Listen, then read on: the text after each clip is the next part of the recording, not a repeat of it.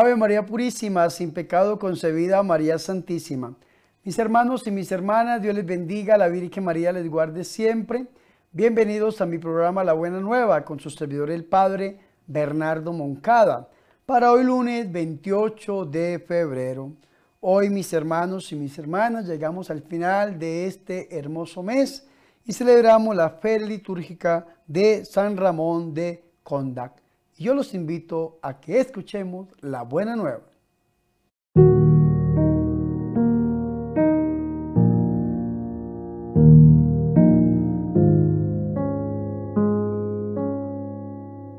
El Señor esté con ustedes. Proclamación del Santo Evangelio de nuestro Señor Jesucristo, según San Marcos.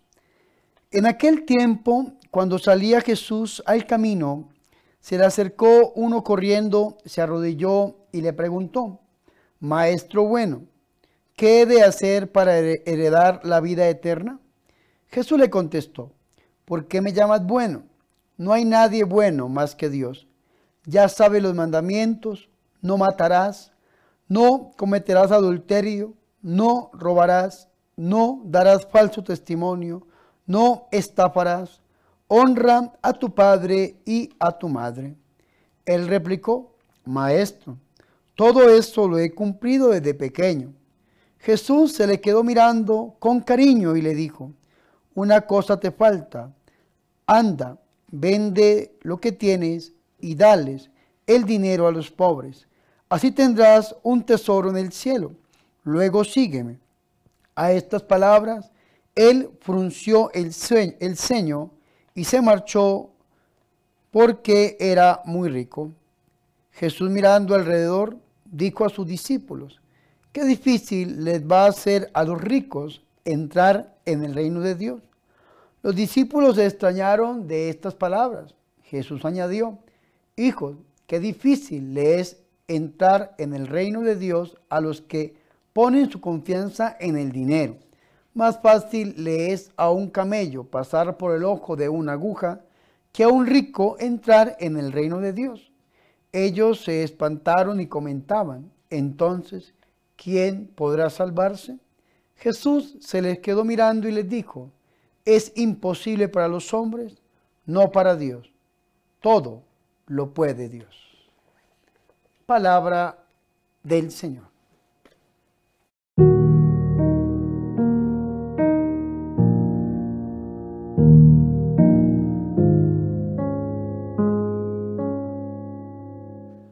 Hermanos y mis hermanas, qué alegría es para nosotros escuchar la palabra de Dios, el Santo Evangelio, la buena nueva, para hoy lunes 28 de febrero. Recordemos que hemos llegado al final de este hermoso mes, el mes de febrero, e iniciamos mañana este siguiente mes que es el mes de marzo. Yo estoy muy feliz, mis hermanos, porque en este mes de marzo vivimos dos cosas extraordinarias para mí. Primero el miércoles, el miércoles de ceniza. Iniciamos la preparación durante toda la cuaresma para vivir el misterio pascual de Cristo, el culmen del año litúrgico, mis hermanos. Y también porque el 19 de marzo del año 2016 yo fui ordenado presbítero, sacerdote, a través de la imposición de manos y oración consecratoria del excelentísimo Monseñor César Bosco María Viva Robelo, que en paz descanse. Así que este mes de marzo vamos a celebrar seis años de mi ministerio sacerdotal y lo vamos a hacer en la granja La Inmaculada. Recuerden mis hermanos que el viernes 18 y sábado 19 de marzo, si Dios lo permite, vamos a estar en la granja La Inmaculada celebrando este acontecimiento, mis hermanos, que son los seis años de ordenación presbiteral. Y yo los invito a que nos acompañen en esta hermosa granja La Inmaculada. Ahora bien, para este lunes hemos escuchado una parte del Evangelio según San Marcos, tomada del capítulo 10, versículo 17 hasta el 22.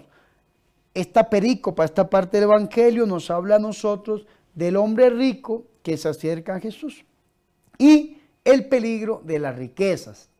Hombre rico que se acerca a Jesús y peligro de la riqueza, dos partes. Pero también vemos nosotros aquí o encontramos nosotros aquí dos miradas de nuestro Señor Jesucristo. La primera mirada es de Jesús hacia este hombre que se acerca y la segunda mirada es de Jesús hacia los discípulos. Vea qué interesante esto, dice Marcos 10, 21. Dice, Jesús fijando en él su mirada, le amó y le dijo, vea, Jesús lo ve y lo ama. Pero también dice el versículo 23, allá con sus discípulos, Jesús mirando a su alrededor, dice a sus discípulos. recordemos, dos miradas. La primera hacia este hombre rico que se acerca y la segunda hacia sus discípulos. Vamos a tratar de profundizar en esta primera mirada de Jesús hacia este hombre. Y dice lo siguiente, Marcos capítulo 10, versículo 17.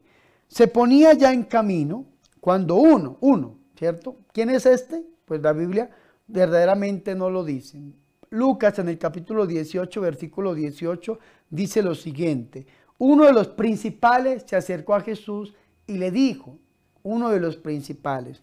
Mateo en el capítulo 19, versículo 16, dice, en esto se le acercó uno y le dijo. Ahora nosotros sabemos que este uno es un joven, porque dice San Mateo en el capítulo 19, versículo 20, le dice el joven le dice el joven, era un joven. Y San Lucas en el capítulo 18, versículo 18, nos va a decir a nosotros que este hombre importante también era un joven. Todo esto lo he guardado desde mi juventud, dice Lucas 18, 21. Pero sin embargo, dice uno. Ese uno puede ser usted. Puedo ser yo, que nos acercamos a Jesús mis hermanos, condicionando a nuestro Señor y Salvador Jesucristo. ¿Y por qué yo digo que condicionándolo? Porque vea que dice que corrió a su encuentro, se arrodilló y ante él y le preguntó dos cosas, maestro bueno, maestro bueno. Repítalo, maestro bueno, es importante que lo tenga en cuenta. ¿A qué se dedican los maestros? A hacer cumplir la ley. Sin embargo, el Señor ve que este hombre que está ahí postrado de rodillas delante de él también lo llama bueno, es decir, lo está reconociendo como maestro y como Dios. ¿Por qué como maestro es Dios? Porque el Señor Jesucristo le dice, ¿por qué me llamas bueno? Nadie es bueno sino solo Dios. Y si tú me estás llamando como bueno, me estás reconociendo como Dios, la mesianidad, la divinidad de nuestro Señor y Salvador Jesucristo. Pero lo condiciona primero lo llama maestro. Y como primero lo llama maestro, pues el Señor y Salvador Jesucristo lo manda a cumplir los mandamientos. Y vea qué interesante esto, porque a excepción del cuarto mandamiento, que es honrar a padre y madre, que tal vez este hombre en medio de toda su riqueza no lo hacía, y él dice que sí lo hacía, pero vea que en medio de toda su riqueza, el Señor le va a nombrar todos los mandamientos que están en negativo en negativo. ¿Cómo así, Padre? Que en negativo. Ya le dice el Señor, vea, ya sabe los mandamientos. No mates, no cometas adulterio, no robes, no levantes falso testimonio, no seas injusto y honra a tu padre y a tu madre. Vea qué interesante, el Señor entra en el corazón. ¿Y qué dice este hombre? Este hombre le dice, maestro, todo esto lo he guardado desde mi juventud. Se había dedicado al cumplimiento. ¿Y saben cuál es el problema del cumplimiento? Como dicen los predicadores, cumplo y miento. Cumplimiento, cumplo y miento. El cumplir por cumplir. El buscar de Dios porque necesito algo personal. Muchas veces, y, y pues no es algo descabellado, pero tenemos que centrar mejor nuestra fe. Hay gente que dice, un ejemplo, aquí en Bogotá, Colombia, hay una montaña grande y arriba de esa montaña hay una iglesia y se llama el Cerro de Monserrate. O hay un santuario aquí en el barrio 20 de julio donde está el Divino Niño.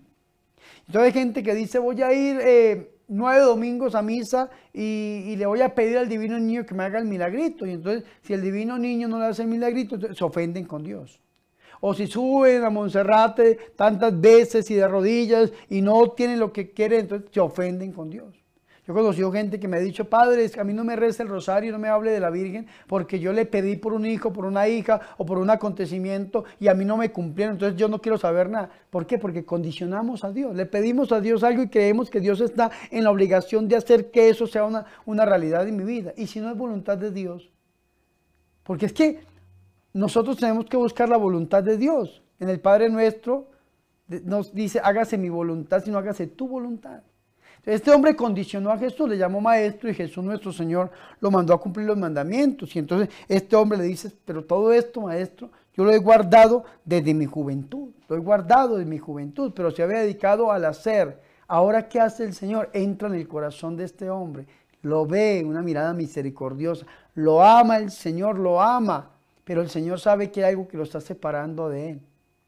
El Señor Jesucristo le dice, entonces te falta una cosa anda, cuanto tienes, véndelo y dáselo a los pobres y tendrás un tesoro en el cielo. Luego ven y sígueme. El Señor quería que este hombre fuera su apóstol, fuera su discípulo. Y cuando uno quiere ser apóstol y discípulo del Señor, tiene que renunciar, mis hermanos, a todo aquello que lo separa de Dios, a los apegos, entre otras cosas, a las riquezas internas, aquello que hemos puesto en nuestra vida, en nuestro corazón y que lo hemos puesto por encima de Dios. Y recordemos los mandamientos que tenemos que amar a Dios sobre todas las cosas. El primer mandamiento, amarás al Señor sobre todas las cosas. Este hombre no le había dado el primer lugar a Dios. Le había dado el primer lugar a su riqueza. Y entonces dice que él, abatido por estas palabras, se marcha entristecido porque tenía muchos bienes. Y eso es importante que lo tengamos en cuenta. Su corazón estaba lleno de riquezas. Yo tenía un amigo mío que decía, mi papá es tan pobre, tan pobre, tan pobre, que lo único que tiene es dinero. Plata, decimos los colombianos. Tan pobre que lo único que tiene es dinero. ¿Cuál es tu riqueza? ¿De qué estás lleno? Después de que el Señor ve marchar a este hombre que lo llamaba, el Señor Jesucristo le había hecho un llamado, le había pedido que dejara todo sus apegos para que se convirtiera en un discípulo, siguiera a Jesús. Qué, qué vocación tan bonita. Sin embargo, por los apegos, por sus riquezas interiores y externas, este hombre decidió abandonar a nuestro Señor Jesucristo. ¿Cuántas veces hay gente que dice, no, es que yo ya no puedo dejar este pecado, no puedo dejar este, esta situación o esta persona y prefieren abandonar a Jesús antes de abandonar el pecado? ¿Cuánta gente dice, no, es que yo no puedo abandonar la droga, ni el alcohol, y tantas cosas que podíamos nombrar mis hermanos, y prefieren abandonar a Jesús antes de abandonar el pecado, el apego, apegados a alguna cosa que los separa del Señor. Eso le pasó a este hombre. Ahora el Señor aprovecha este acontecimiento para dar una enseñanza, y vea qué bonito. Ahora el Señor va con la segunda mirada, la mirada hacia sus discípulos. Jesús mirando a su alrededor dice a sus discípulos, Qué difícil es que los que tienen riquezas, ¿cuál es tu riqueza? Entren en el reino de Dios. Y vean lo que dice. Los discípulos quedaron sorprendidos al oírle estas palabras. Más Jesús tomando de nuevo la palabra les dijo, vea, vea qué ternura la de mi Dios. Hijos, hijos, qué difícil es entrar en el reino de Dios. Y va a dar el Señor Jesucristo la clave en el versículo 25 es más fácil que un camello pase por el ojo de la aguja que un rico entre en el reino de Dios. Hay tres maneras de explicar el ojo de la aguja.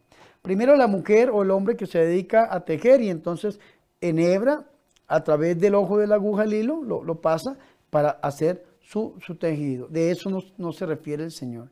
Segundo, cuando los barcos venían de, de alta mar y atracaban en un puerto, para que no volviera a irse el barco, tomaban un lazo un mecate, dicen los colombianos, y lo pasaban por una argolla, y a esta argolla le llamaban el ojo de la aguja, amarraban el barco en proa o en popa para que no se volviera a alta mar. A eso también le llamaban el ojo de la aguja. Y tercero, las ciudades en la época de Jesús eran amuralladas. Y entonces estaba la puerta principal y algunas puertas auxiliares. Las puertas auxiliares eran pequeñas, la puerta principal era grande. Cuando el camello venía libre, sin cargas, con sus dos jorobas, eh, pasaba por el ojo de la aguja, pasaba por el ojo de la aguja. Pero cuando el camello venía con todo encima, su silla y, y el cargamento, no cabía por el ojo de la aguja y tenían que abrir la puerta principal. A eso es que se refiere el Señor. El camello solo libre entra, fácil, por el ojo de la aguja, pero con cargas no con riquezas no. con apegos no. Lo que el Señor Jesucristo quiere en esa mirada misericordiosa es que nosotros abandonemos aquello que hemos convertido en una riqueza y que nos está separando de Dios para poder, mis hermanos y mis hermanas, buscar al Señor. Y hay gente que dice, Padre, pero es que eso es tan difícil, es una cosa imposible. Y viene la enseñanza de nuestro Señor y Salvador Jesucristo. Ellos se asombraban aún más y se decían unos a otros, ¿y quién se podrá salvar? Salvar del griego soter, sanar o salvar significan lo mismo. ¿Y qué dice el Señor? Vea, Él mirándolo fijamente en esta segunda mirada, dice, para los hombres es imposible. De pronto es imposible que usted abandone ese amante, abandone la droga, abandone el alcohol, abandone ese apego, abandone esa riqueza. Es imposible, pero no para Dios, porque todo es posible para Dios. ¿Qué tengo que hacer yo? No tengo que hacer lo que hizo este joven rico, abandonar a Jesús. Tengo que rendirme a los pies de Jesús y permitirle a Él que a través del corazón de la Virgen María haga la obra en mi vida y así yo poder ser libre y aceptar verdaderamente el reino de Dios con plena libertad. Gloria al Padre, al Hijo y al Espíritu Santo, como era en el principio, ahora y siempre, por los siglos de los siglos. Amén.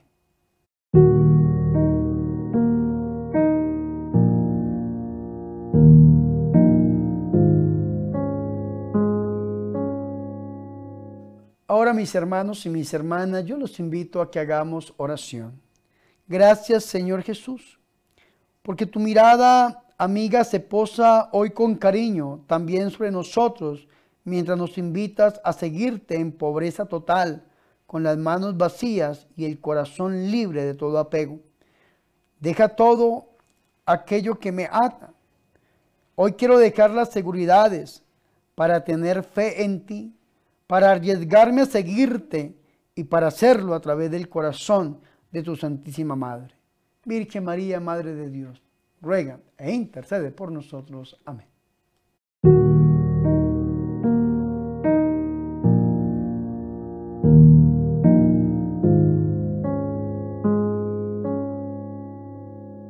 Mis hermanos y mis hermanas, hemos llegado al final de este programa La Buena Nueva con su servidor el Padre Bernardo Moncada para hoy lunes 28 de febrero. Recordemos que llegamos al final, ya despedimos este mes para aceptar el mes de marzo. Recordemos que el próximo miércoles es miércoles de ceniza y tenemos un congreso el 18 y el 19 de marzo celebrando los 50 años de mi cuñado Narciso el 18 de marzo, que es el encargado de la Granja La Inmaculada, y los seis años de ordenación sacerdotal de su servidor el Padre Bernardo Moncada en la Granja La Inmaculada. Los invito viernes 18 de marzo y sábado 19 de marzo a la Granja La Inmaculada para celebrar estos dos acontecimientos. Antes de irme, mis hermanos, les recuerdo también que por favor se suscriban a mi canal de YouTube. Recuerden, Padre Bernardo Moncada, si estos videos les sirven, les gustan, entonces por favor ayúdenme, suscríbanse al canal. Vea que vamos camino al millón de suscriptores. Estamos sobre los 372 mil seguidores, pero estamos todavía lejos de esta meta que es el millón.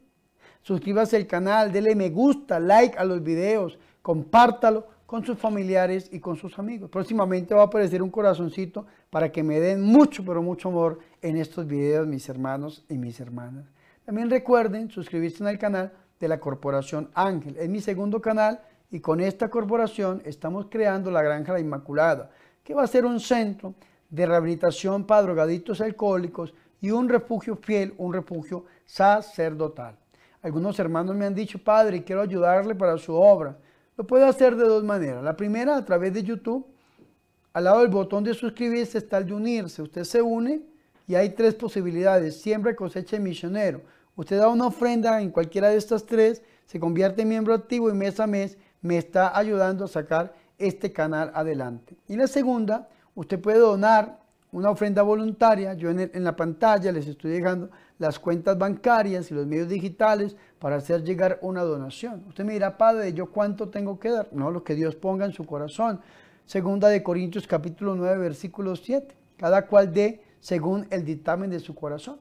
Yo le digo el vasito con agua, un dólar para la evangelización. Lo mínimo que usted puede dar para la evangelización se utiliza para desarrollar estos programas, crearlos y poderlos compartir con ustedes. Y lo que quede se invierte en este hermoso proyecto de granja La Inmaculada y en toda la evangelización que Dios ha puesto en nuestro ministerio. Así que, por favor, no dude en poner esa ofrenda para el Evangelio. Bueno, mis hermanos, no siendo más, vamos a recibir la bendición. El Señor esté con ustedes y la bendición de Dios Todopoderoso, Padre, Hijo y Espíritu Santo, descienda sobre ustedes y permanezca para siempre. Amén. Por favor, recen por mí. Recuerden que yo soy el Padre Bernardo Moncada, su amigo, su sacerdote, que yo soy su servidor.